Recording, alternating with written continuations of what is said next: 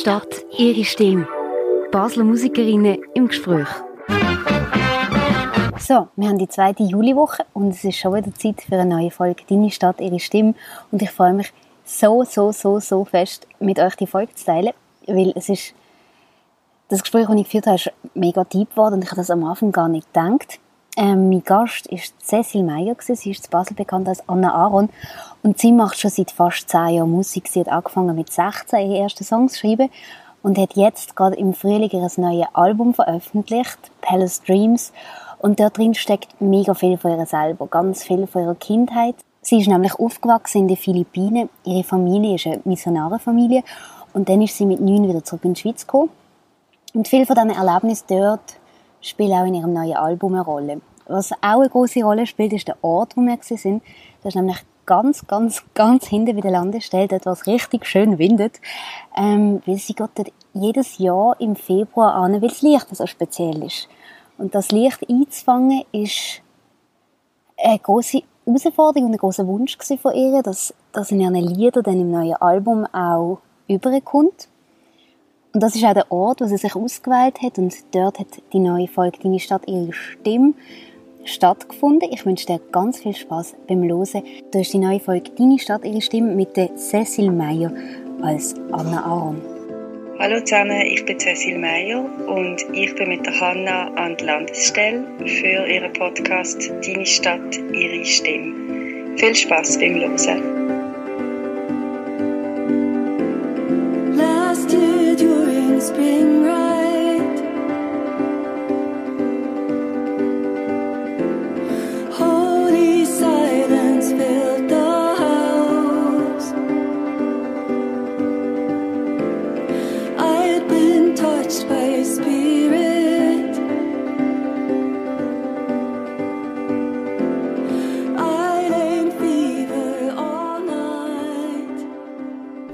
Vierte Runde Deine Stadt, ihre Stimme. Und das mal mit der Cecil, auch bekannt als Anna Aaron. Und wir sind ganz, ganz, ganz hinten bei der Landestelle am Wasser unten. Man hört es wahrscheinlich auch auf der Aufnahme.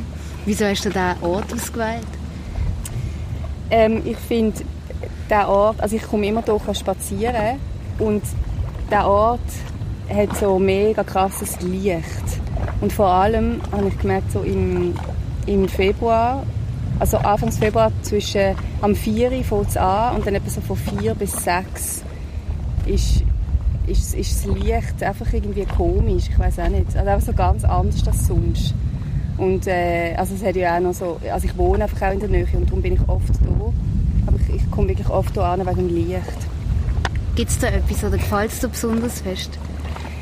Ähm, ja, also ich kann es nicht wirklich beschreiben. Also ich, ich glaube, ich, was mir zum ersten Mal aufgefallen ist, das ist äh, im, das ist glaube 2015 gewesen. und und dann habe ich irgendwie wie so gemerkt, dass ich, dass ich die ganze Zeit so komisch drauf bin, also dass ich wie so so eine komische Energie in meinem Körper habe. Ich habe dann irgendwie zuerst gedacht, das ist wegen, den, wegen dem äh, Kräutertee, den ich am Trinken war.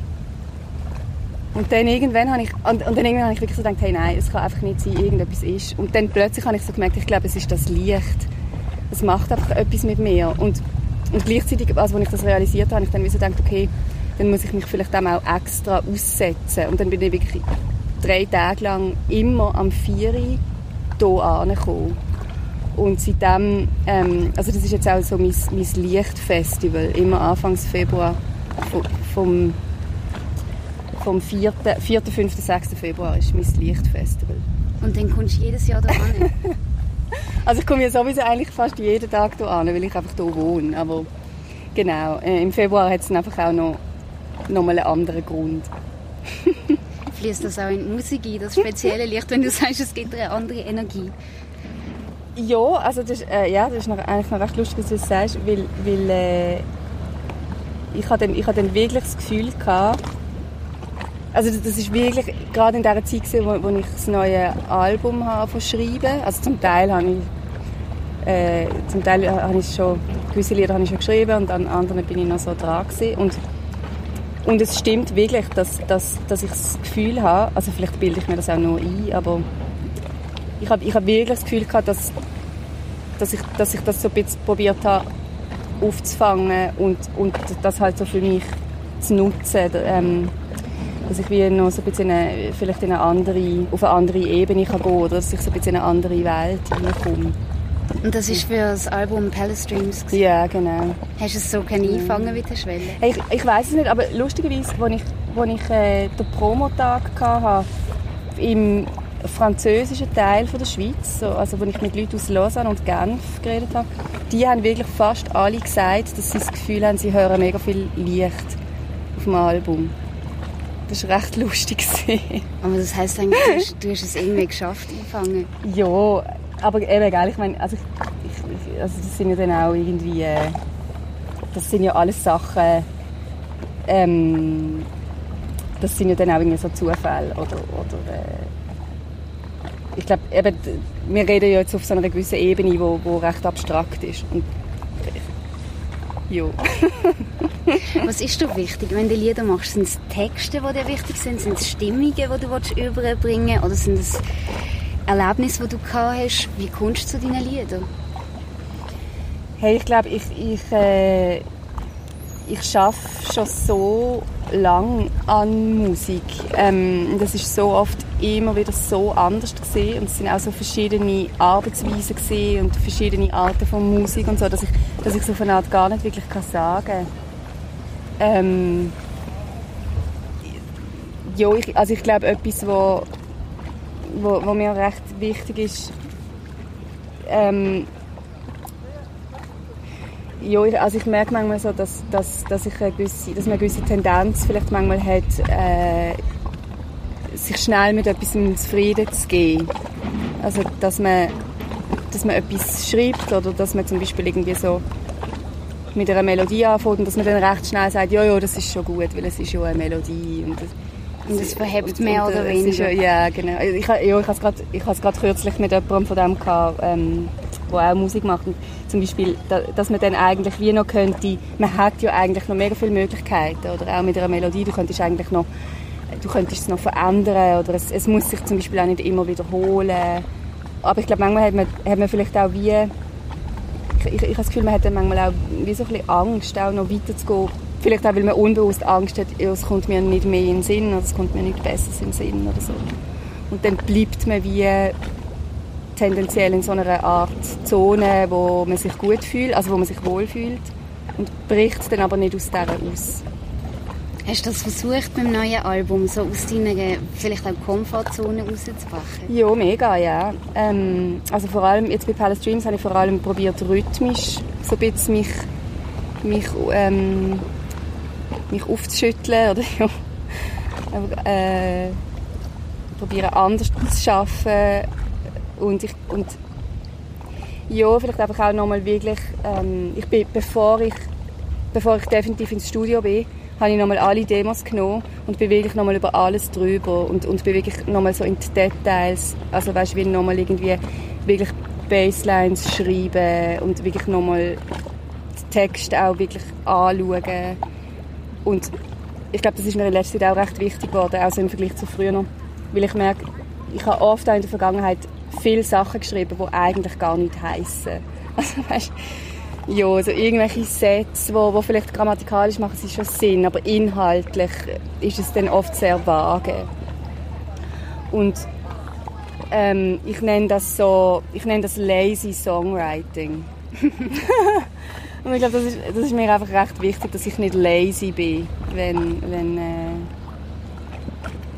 ja, wenn ich schaffe, weil, weil, weil das ist auch etwas, wo, wo, mich, wo mich im Moment recht so beschäftigt, das Thema, dass ja Musik, man hat oft das Gefühl, ja, das ist Kunst, oder das ist einfach irgendwie so irgendwas, aber, aber es ist ja trotzdem auch Arbeit, oder? Also es ist meine Arbeit und, und ich arbeite an dem und ich will es gut machen und ich will, ich will mich dem ich will mich dem verpflichten, etwas Gutes zu erschaffen, irgendwie. Du hast gesagt, du bist nochmal über alle Songs drüber gegangen und dass die Bedeutung von der Text anders ist, weil du wie überlegt hast, dass es mehr muss haben oder eben kein lazy Songwriting. Warum?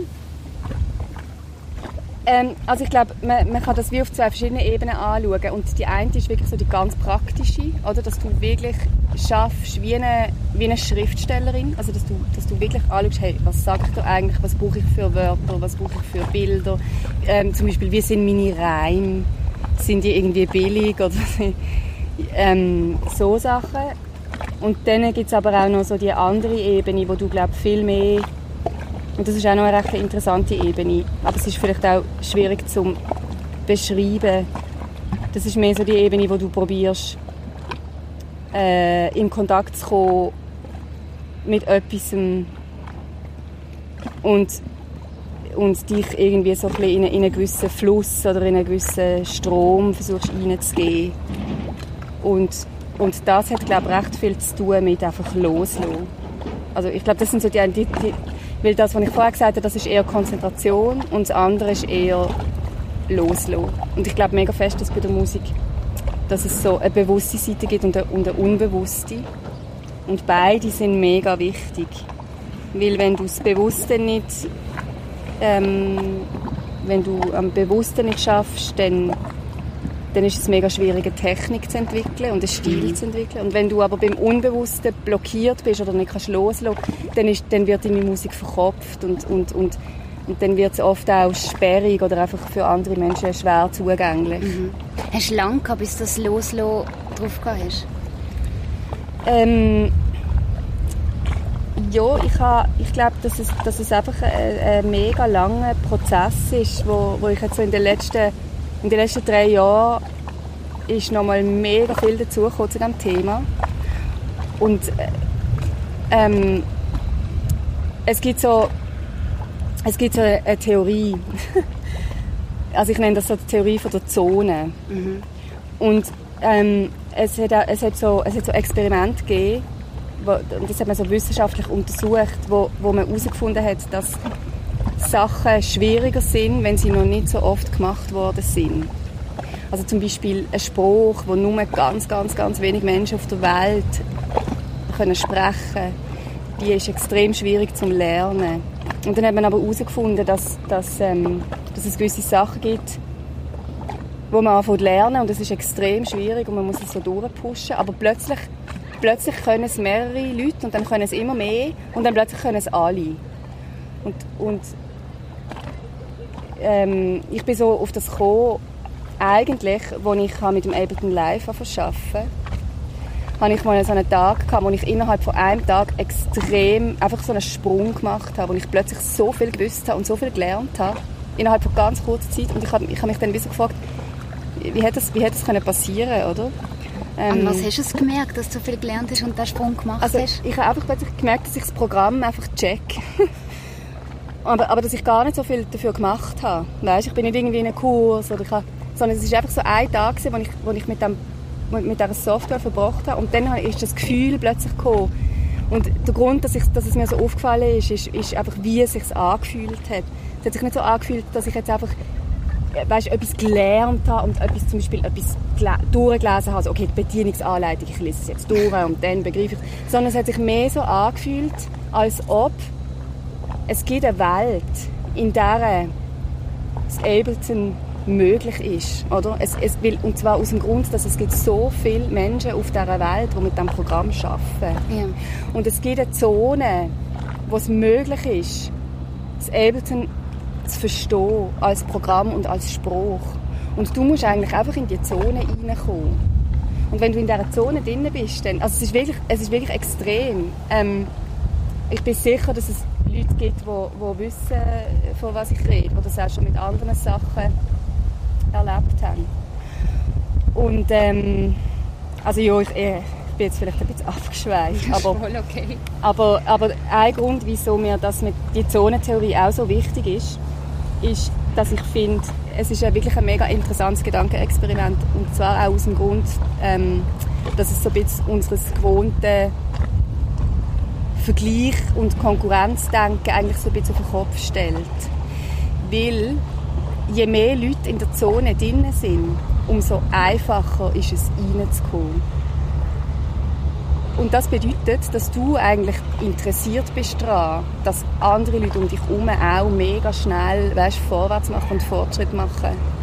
Und das ist ja auch zum Beispiel immer wieder ein Thema, dass, es, dass, dass wir es ja eigentlich eher, also die, die ego-gesteuerten Gedanken sind ja eher so, ja, ich will die Einzige sein, die gut ist, ich will die Beste sein, ich will irgendwie die Einzige sein, die das kann, ich will so meinen einzigartigen Stil haben und niemand Und keine andere. Genau, genau, oder? Und niemand anders kann und, und du bist ja dann eher so, du behaltest das dann eher so ein bisschen für dich und, und, äh, Und teilst es nicht, weil es ist ja dein. Genau, genau, genau. Aber die Zonentheorie sagt, also stellt, das, stellt das völlig auf den Kopf und sagt genau das Gegenteil. Sagt, hey, nein, ähm, je mehr Leute ähm, dort reinpushen, umso einfacher wird es auch für dich, dort reinzukommen. Und, und das finde ich, also ja, das finde ich einfach so vom, also einfach in, in, in Bezug auf das kreative Schaffen finde ich, finde ich das einfach eine mega interessante Theorie. Hat es dir geholfen? Ja, ich glaube, ich glaub, ähm, weißt, weil du mich, du hast mich ja vorher gefragt, also wir haben so von diesen zwei Ebenen gehabt. Das eine ist eher so das technische Schaffen und das andere ist so das Intuitive, dass du dich so äh, dass du dich so einsteckst in den, in den Stromkreis oder dass du und ich, und ich glaube, das ich glaube mega fest, dass es auch wie so zwei also es gibt, es gibt nie nur zwei, aber es gibt, gibt es gibt, hunderttausend Ebenen. es gibt, es gibt zwei unter anderem Arten, die Welt anzuschauen. Und das eine Modell ist eher so empirisch, wo du, also, du machst Beobachtungen und tust aus dem deine Schlüsse ziehen. Also Ja. eher so eben wissenschaftlich. Und das andere ist viel mehr ähm, ist ein viel intuitiverer Zugang zum Leben und zu der Welt. Also dass es wie so unter der Oberfläche einen Strom gibt oder eben äh, einen Flow oder einfach äh, einen Fluss und dass du dich dort kannst einstecken und dass du dann wie kannst ein Teil werden von etwas viel Größerem, von etwas, von etwas, von etwas Ganzem. Und ich, ich, ich labere jetzt einfach irgendwas. Also ich, ich bin wirklich noch nicht, ich bin noch nicht so weit oder in diesen Überlegungen. Ich glaube, das ist einfach etwas, wo, wo ich mir in den letzten Jahren einfach mega viel überlegt habe. Eben, wenn du, wenn du redest und von diesen Sachen erzählst, tun es fest so, dass du dich mit dem auseinandersetzt. Aber es war wahrscheinlich nicht von Anfang an so gewesen, oder? Nein, ich glaube, ich bin wirklich in den letzten drei Jahren äh, durch also Bücher, die ich gelesen habe, äh, irgendwie Sachen, die ich gehört habe, was, was andere Leute darüber denken oder darüber erzählen, also vor allem eben Künstlerinnen und Künstler. Und ich glaube, also ich habe natürlich auch so eine, ähm, ich habe so ein bisschen müssen mein, mein Weltbild und alles so ein bisschen überdenken, weil, weil ich bin ja von meiner Kindheit her, ähm, ich bin sehr religiös geprägt. Du hast ja mit deiner Familie damals in den Philippinen Ja, gelebt, genau. für neun Jahre. Also Für- du bist neun. Bis ich. 19 bin, ja, genau, genau. Und ich glaube, das- hat halt auch noch, oder wenn du, wenn du wie so die mega krassen Vorstellungen oder einfach die fixen Bilder in dir inne hast, dann braucht es manchmal einfach recht viel Arbeit. Zum die auf den Kopf stellen oder Ja. anders sehen. Genau. Was sind denn das für Bilder gewesen? Ja, halt das, das Typische, was man kennt, oder? Dass, dass Gott die Welt äh, steuert. Also d- erstens mal, dass er sie überhaupt erschaffen hat. Oder? Das ist ja auch eigentlich einfach etwas, wo es gibt Menschen, die gehen einfach von dem aus. Dabei kann man das ja überhaupt nicht beweisen. Oder, ja. und, dann was, und dann halt alle Konsequenzen, die aus dem folgen. Dass quasi eine göttliche Instanz die Realität steuert und vor allem auch unterscheidet zwischen Gut und Böse. Das ist auch ein, ein mega krasses Thema. Und wann hast du angefangen, dich mit dem auseinanderzusetzen? Oder was war der Auslöser, gewesen, dass du gefunden hast, ich fange die Bilder an zu hinterfragen? Ähm, ich glaube, es ist vor allem. Äh, ich muss schnell überlegen. Ähm, also ich glaube. Ja, also ich glaube, etwas, was für mich mega, mega wichtig ist, ist, äh, es gibt so ein Buch, es heißt The Hero with a Thousand Faces. Ja. Alle, die mich kennen, kennen das Buch, weil ich, ich Weil du sie in allen empfiehlst. Lesen das. ich habe wirklich, so, ich habe wirklich ein Jahr lang eigentlich nur über das ja, meine- Meine Freunde können es nicht mehr hören, aber nein, ich glaube, der Grund, dass es für mich so es ist halt einfach so einschneidend für mich, weil, weil er redet halt wirklich auf eine Art über Mythologie und Religion, wo, wo ich bis dahin noch nie gesehen habe, oder? Und, und er, ja, ich, ich kann jetzt glaube nicht mega ins Detail gehen, weil das Buch ist extrem komplex und so, aber, aber so zusammengefasst ähm, geht es halt wirklich darum, dass es wie ein grosses Bild gibt. Äh, also ein mythologisches Bild, das die Menschen in sich tragen. Und das ist auch wie sehr verknüpft mit, mit dem menschlichen Unterbewusstsein, also mit den Bildern, die wir in uns haben, aus unseren Träumen oder aus unserer Imagination, einfach die Fantasie und so. Und dass das durchaus, äh, also dass die Bilder, die wir aus der Religion kennen, die haben durchaus ihre Berechtigung, oder? Weil die sind auch wirklich Teil von dem mythologischen Gewebe, von dem Netz und, und, und es ist auch alles irgendwie miteinander verbunden. Aber es ist überhaupt nicht so, dass einfach eine Religion oder ein Bild oder ein Gottesname über den anderen steht. Weißt? Also das, Sondern dass alle das ist irgendwie... Berechtigung haben. Ja, und, und, und, Existieren. und dass man vielleicht sogar kann sagen dass, dass vielleicht auch alle wirklich das Gleiche sind eigentlich. Also weißt, das ist, ähm, Ja, die, die meisten Religionen haben ja irgendwie den gleichen Grundsatz. Also weißt, sie sind lieb Ja. zueinander, schauen aufeinander. Oder? Ja, voll. Aber also ich glaube, bei der Mythologie geht es auch noch mal viel mehr, es, es geht vielleicht gar nicht unbedingt noch nie um die ethischen oder moralischen Aspekte, sondern es geht wirklich zuerst einfach mal um die Bilder. Und also ein, ein ganz ein- ein einfaches Beispiel ist, ist, ist zum Beispiel ähm, das Bild vom Froschkönig, vom Merle. Der Froschkönig mit dem goldenen Ball, wo in den Brunnen reingeht. Oder? Und die Prinzessin verliert ihren goldenen Ball und, und, und der Froschkönig geht den holen. Und er bringt ihr den Ball zurück. Und er sagt, ja, ich habe dir das jetzt zurückgebracht und wegen dem musst du mich jetzt aber in dein Zimmer reinlassen und an die, an die, an die Tisch und in dein Bett. Also es ist eigentlich auch auf eine Art Appell an ihre Sexualität.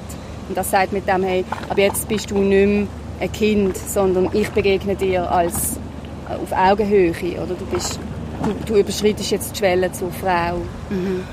Und ähm, das Bild oder die Geschichte kann man, wenn man es genau anschaut, hat das sehr viele Parallelen zu der Geschichte im Paradies mit Adam und Eva.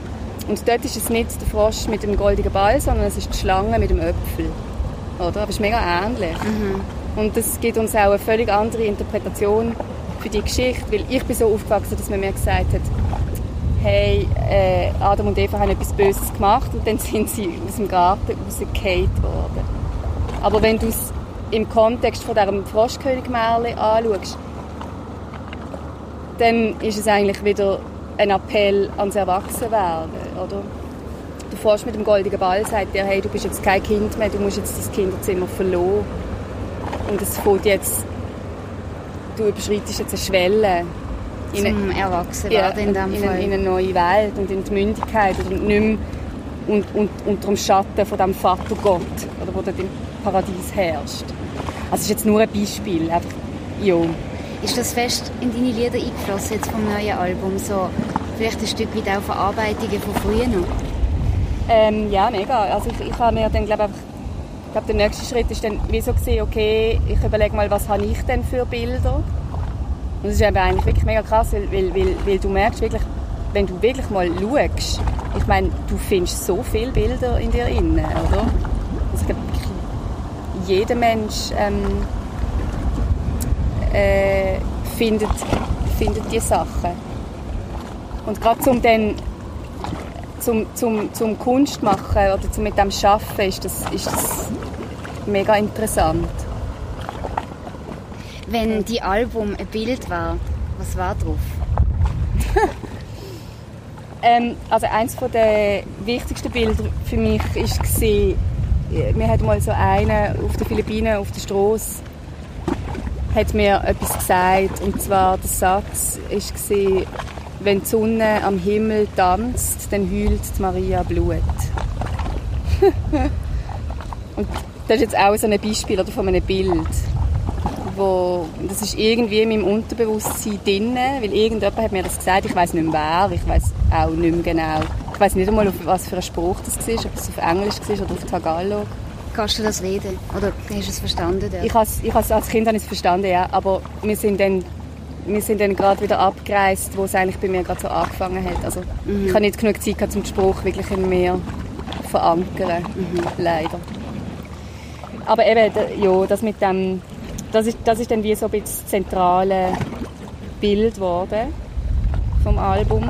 Ich habe dann später herausgefunden, dass, dass es, es könnte sein, dass, dass es einen Zusammenhang hat mit einem Ereignis von 1917 in Portugal. Hat es so eine, anscheinend so eine Maria-Erscheinung gegeben, wo so ähm, Kinder, die Schafe gehütet haben, haben Maria gesehen, also sie haben das erzählt, ja, wir haben Maria gesehen und sie hat uns gesagt, am 13. Oktober macht sie ein Wunder.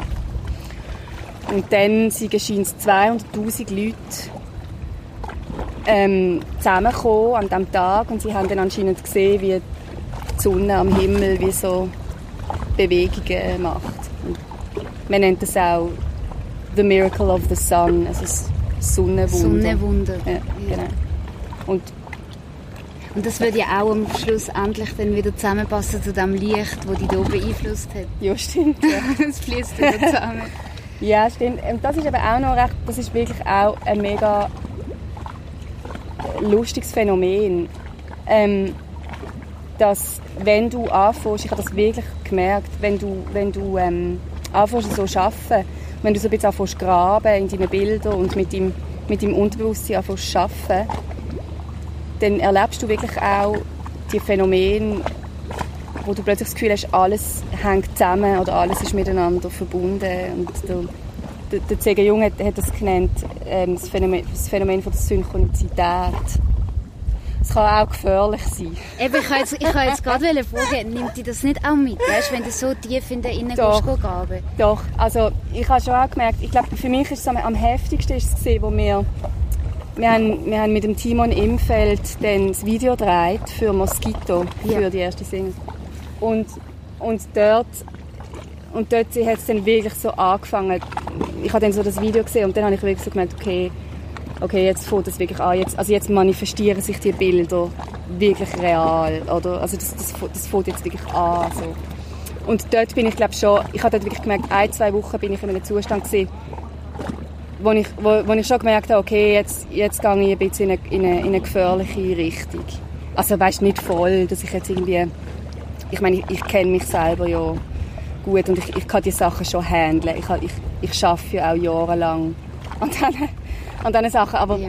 aber, aber ich habe dort schon gemerkt, also dort habe ich es glaube zum ersten Mal wirklich so ein gespürt, dass es, dass es auch Dass du jetzt tief tauchst, ein Stück ja, dass- dass es glaube einfach eine Arbeit ist, die mega viel Selbstkenntnis braucht und mega viel Stabilität und einfach auch eine gewisse Sicherheit in deiner Intention und was du machst und auch eben, wie du die Welt siehst und wie du das alles deutest, was dir passiert. Das ist ja auch immer mega das Ding, oder? Dass uns passieren Sachen Und jeder interpretiert das anders. oder? Genau, genau. Und es ist auch mega wichtig, wie du interpretierst, was dir am passieren ist. Es ist ein mega großer Teil von, von deiner Erfahrung als Mensch. irgendwie. Aber das heißt eigentlich, in, mit deiner Musik teilst du extrem viel von dir, oder?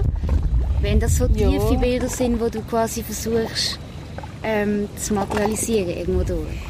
Ja, ich glaube, also das, das, das werde ich schon, das werde ich immer wieder gefragt. Und lustigerweise habe ich eben nicht das Gefühl, es ist eben dann doch wieder nicht, es, es ist eben dann doch wieder nicht extrem persönlich. Ich glaube, das eine ist, dass ich wie, dass ich ja trotzdem, also mein Argument ist ja eigentlich, dass die Bilder universell sind, oder? Also sie, sie manifestieren sich auf, auf eine persönliche Art, auf eine individuelle Art. Aber als Bild, als Archetyp sind sie universell. Und das ist vielleicht das eine. Und das andere ist auch, dass, dass, dass, ich, dass ich das Ganze auch recht bewusst gemacht habe, dass ich auch immer wieder gesagt habe, okay, das, die Arbeit oder so, das ist einfach ein Beispiel. Das ist wie so, das ist jetzt mal ein Versuch, wie könnte man das machen, oder? Es Wie kann man es einfangen? Genau, und das wie so, und eben, jemand anderes macht es vielleicht auf eine ganz andere Art, oder es, es kommt etwas ganz, es kommt etwas anderes dabei raus, das ist ein ganz anderer Weg, und mein Album ist einfach ein Beispiel von vielen.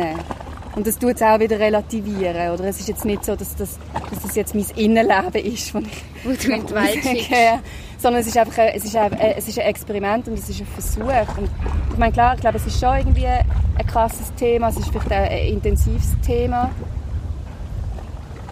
Aber, aber man kann auch eine gewisse Distanz dazu aufbauen, wenn man, wenn man, also wenn man es einfach bewusst macht. Und, ja. Spielt Palace Dreams eine andere Rolle für dich als deine anderen beiden Alben? Ja, ich glaube, es hat schon äh, eine andere Bedeutung für mich. Ja. Also, ich glaube, einfach von der Art, wie ich geschafft habe, dass, ähm, also es ist ja auch, äh, es ist ja das Album gewesen, wo, wo dazu geführt hat, dass, dass die Wege von meinem Label und mir sich getrennt haben. Also das ist wie so eigentlich ähm, ja, so der, der einschneidende Punkt gesehen auf eine Art. Weil sie es nicht verstanden haben oder weil es ihnen nicht gefallen hat? Oder was ist das? Ja, ich glaube, ich glaub, äh, sie, sie, sie haben sie es glaub, einfach nicht gefühlt. Ja. Und dann hast du dich entschieden, du machst es selber und ziehst es selber durch. Ist das eine schwierige Entscheidung für dich? Ich glaube, ich, glaub, ich, habe wie so, ich bin bisschen vor der Entscheidung gestanden, ähm, weil, also, die Entscheidung ist nicht, es ist nicht absolut gewesen. Es ist nicht so gewesen, dass sie gesagt haben, hey, wir finden es einfach nicht gut und, und wir wollen das nicht machen, wir wollen nicht mit dir arbeiten, sondern sie haben gesagt, wir machen weiter mit dir, aber unter gewissen Bedingungen. Und, und die Bedingungen, die haben, haben dann aber sehr stark eingegriffen in, in, einfach in die künstlerische Arbeit, in die musikalische Und auch vielleicht auch so in deine musikalische Spruch. ja, genau, genau, voll. Und das heißt, auf eine Art bin ich, ich glaube, die Entscheidung ist nicht gesehen, ähm, mache ich weiter mit ihnen oder nicht, sondern es ist mehr so gesehen, mache ich mein Album so, wie ich es wirklich will haben, so wie mein Bruder und ich es wollen, also wie wir es uns vorgestellt haben, oder gebe ich es quasi aus der Hand und und und ähm, lasse ich mir mega fest in das reinreden und so. Und ich, ich meine das jetzt überhaupt nicht so. Ähm, ja, also eben. Es, äh, äh, es tönt dann immer so, es tönt dann immer so stur. Oder? Ich, also ich, Ich weiß nicht, ob stur das richtige Wort ist. Es ist, es ist vor allem auch mutig, nicht?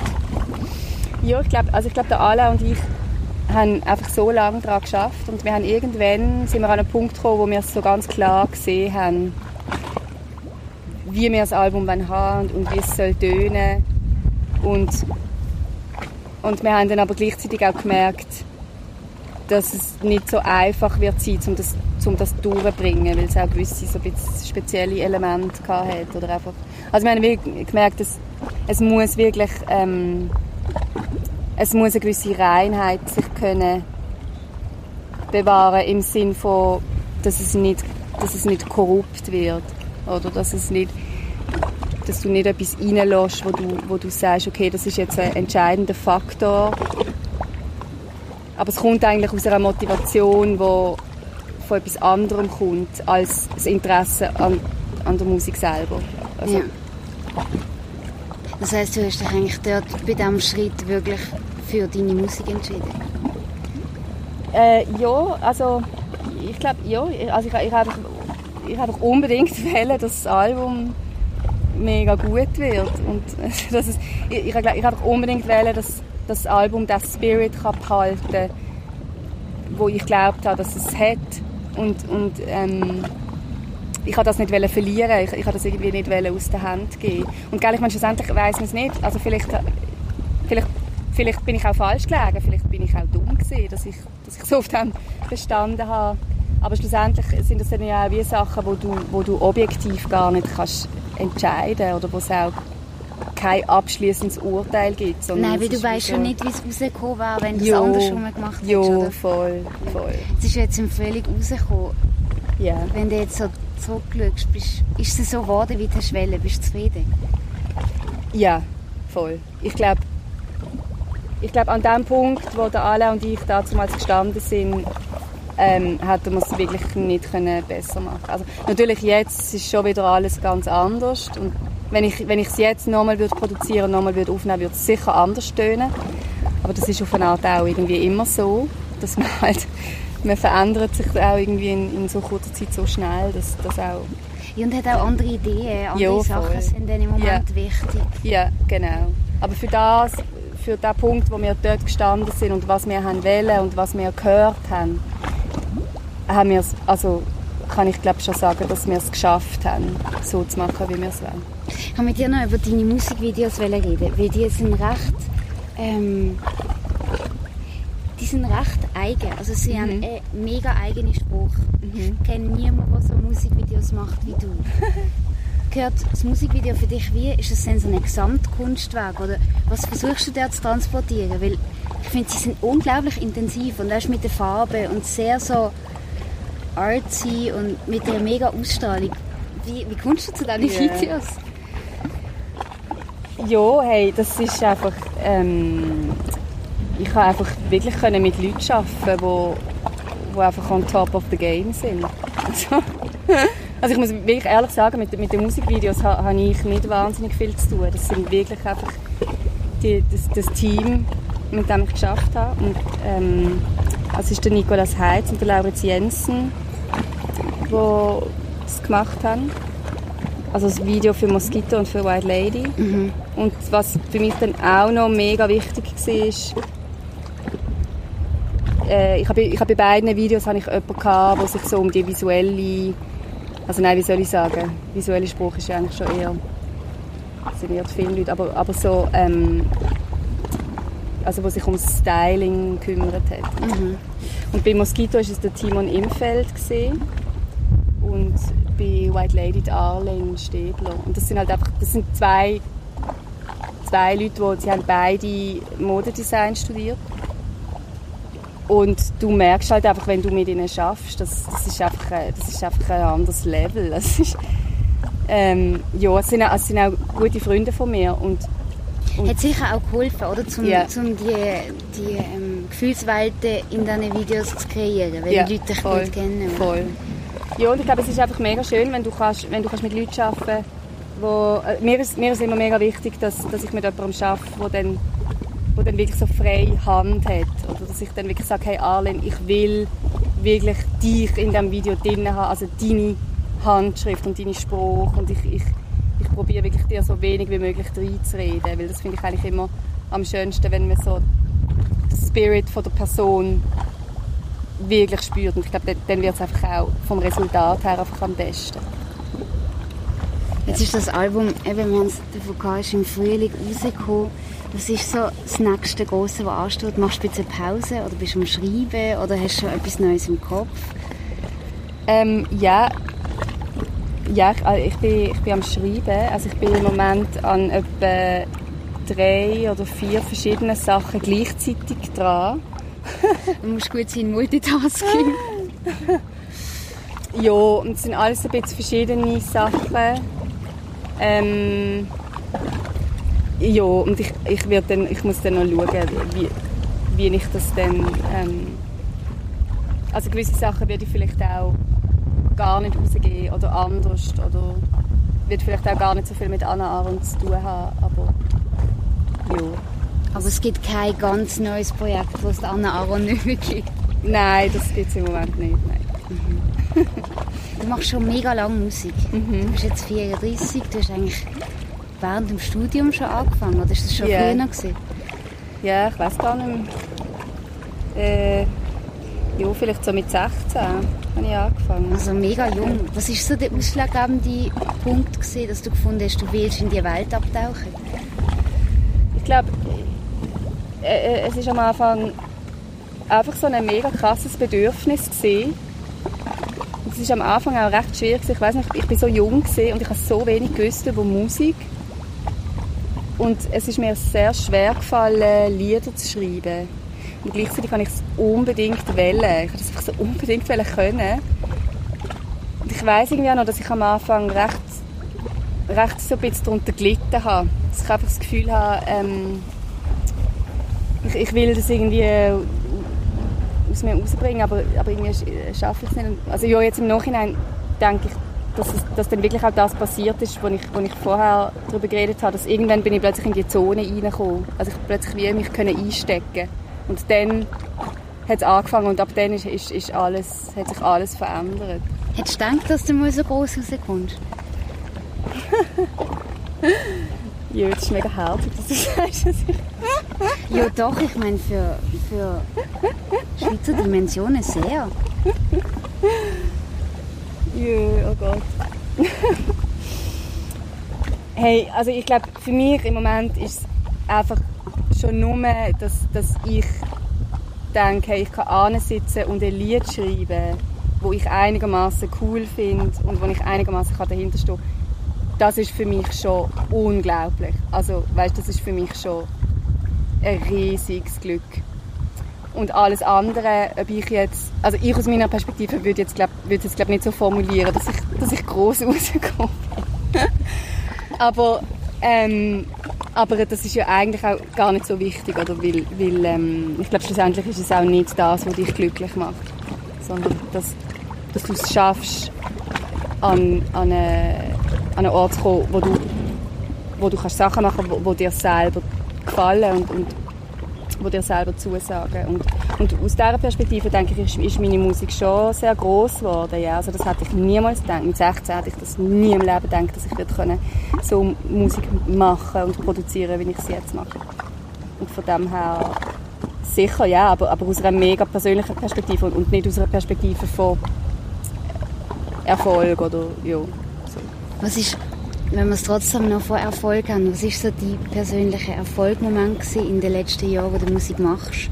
Es muss ja nicht sein, ich bin vor 700'000 Leuten auf der Bühne gestanden, aber vielleicht auch eine Erkenntnis, die du rausgezogen hast. Ja, ich glaube, es ist, es ist eine mega wichtige Erfahrung, das Album rauszubringen. Ähm, und äh, so zu merken, dass, dass äh, die Sachen, die du bei dir daheim machst, dass die wirklich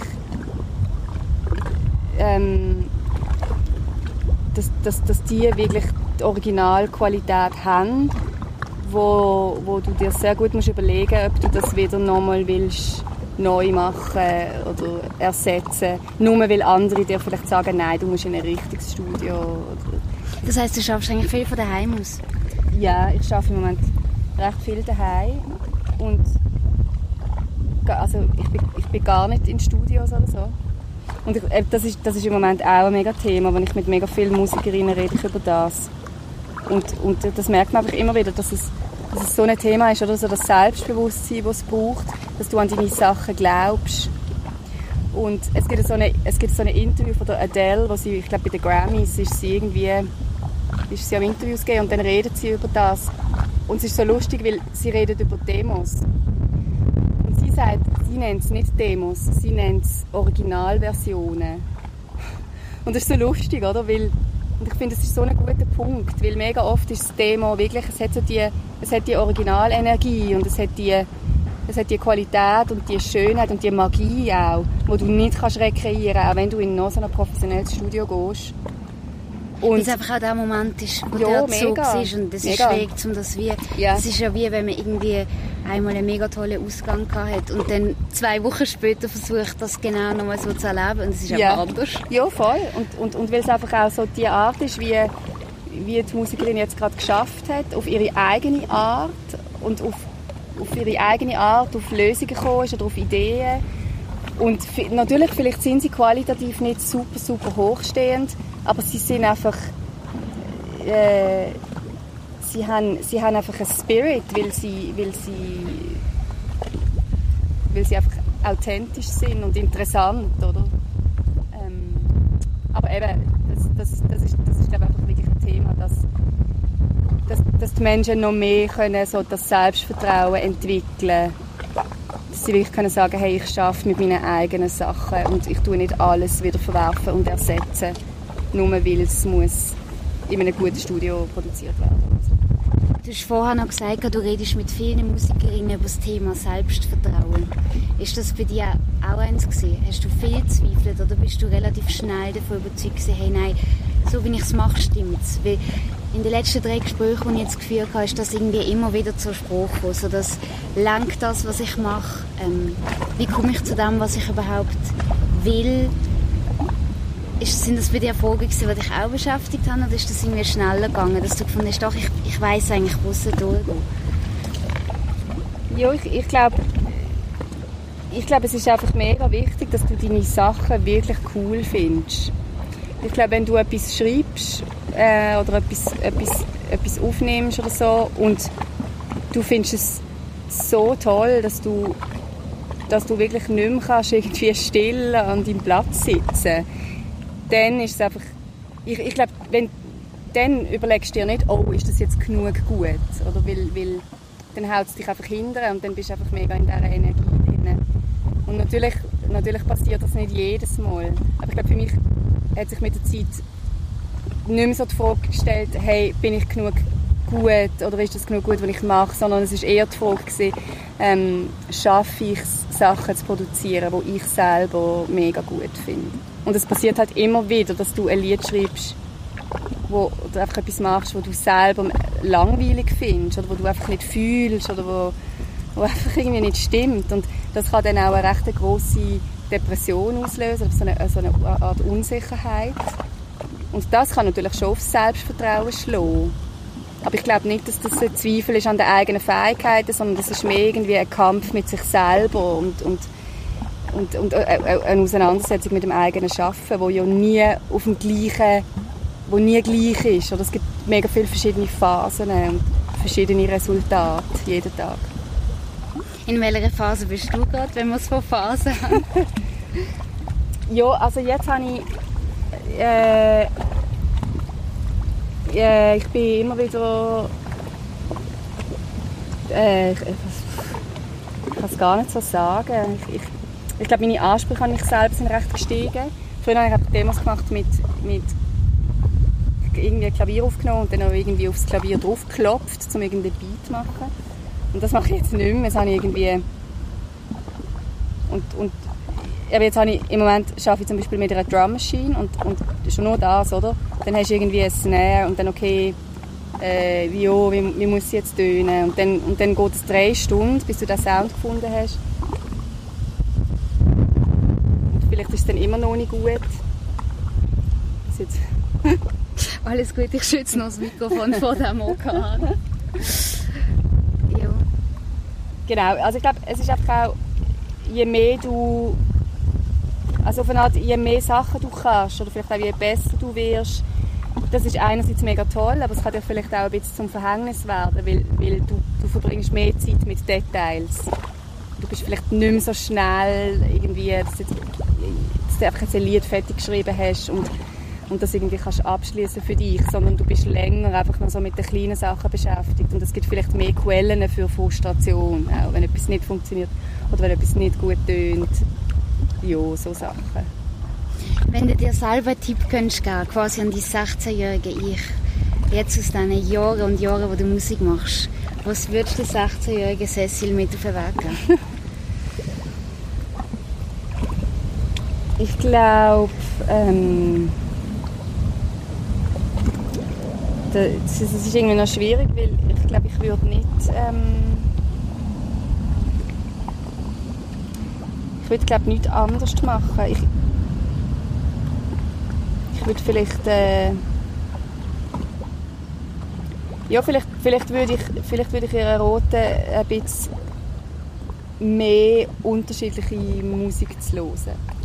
Los ist immer das Gleiche. Ja, ich habe einfach immer, ja. Ich glaube, ich habe mich so, als ich, als ich, als ich sehr jung war, habe ich mich glaube in einem gewissen Stil so ein bisschen verrennt und habe mich glaube so ein bisschen auf das fixiert. Und, und, und, und später ist mir das glaube ein bisschen zum Verhängnis geworden, weil weil ich jetzt meinen Stil nochmal irgendwie recht geändert habe. Und es gibt jetzt wie Leute, die sagen, ja, wieso ist das jetzt so anders als früher noch. Gibt es eine Richtung, wo du unbedingt mal noch ein Lied möchtest machen? Gibt es eine geheime Ecke in deinem Kopf, die sagt, ich muss unbedingt mal einen Metal-Song produzieren? Also Metal würde ich jetzt niemals machen. Aber ähm, äh, ich glaube... Ah ja, also was ich jetzt... Ähm, nein, ich glaube, ich, ich kann es gar nicht sagen, weil ich glaube, die Sachen, die ich will machen, da bin ich eigentlich schon dran. Also es gibt jetzt nichts, wo ich denke, ah, das muss ich mal noch. Aber, aber es geht mehr darum, dass ich das Gefühl habe, die Sachen, die ich jetzt im Moment am machen bin, das muss ich wie einfach noch besser können machen Aber das ist eigentlich mega schön, wenn du kannst sagen hey, ich mache jetzt eigentlich gerade das, was ich will. Oder? Ja, voll, ja. Voll gut. Hey, ich, wir haben schon über 40 Minuten. Okay. Ich danke dir ganz viel mal für deine Zeit und für den tiefen Einblick in dein musikalische Schaffen. Danke auch, schön gewesen. Ich wünsche dir viel Glück auf dem weiteren Weg. Danke, gleichfalls. Dankeschön. Das ist die vierte Folge von «Deine Stadt, ihre Stimme» zusammen mit der Cecil Meyer und der Anna Aaron. Und Mitte August geht es dann in die fünfte Runde. Dort dabei ist eine Musikerin, die ich eigentlich bei meinem ersten grossen Musikprojekt kennengelernt habe. Das war im 2015, im Dezember, wo es damals Kuppeln noch gegeben hat. Dort hat der Verein Wunschkind ein Projekt gestartet, das eigentlich funktioniert hat wie One City, One Song. Dort haben verschiedene Basler Musiker zusammen ein großes Lied geschrieben. Es sind, glaube ich, vier Gruppen gewesen. Und am Schluss hat es einen grossen Song gegeben, der 20 Minuten lang war. Und die Sängerin, die ich mit ihr rede im August, ist in einer Gruppe, ich in einer anderen und wir haben uns sehr gut verstanden. Mein nächster Gast ist Marcy. Sie ist im Moment unterwegs mit dem Moonpools und sie wird im August mein Gast sein. Du kannst dich ganz, ganz freuen auf viele neue Eindrücke und bis dort wünsche ich dir einen ganz schönen Juli.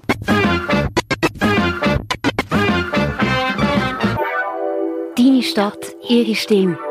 Basler Musikerinnen im Gespräch.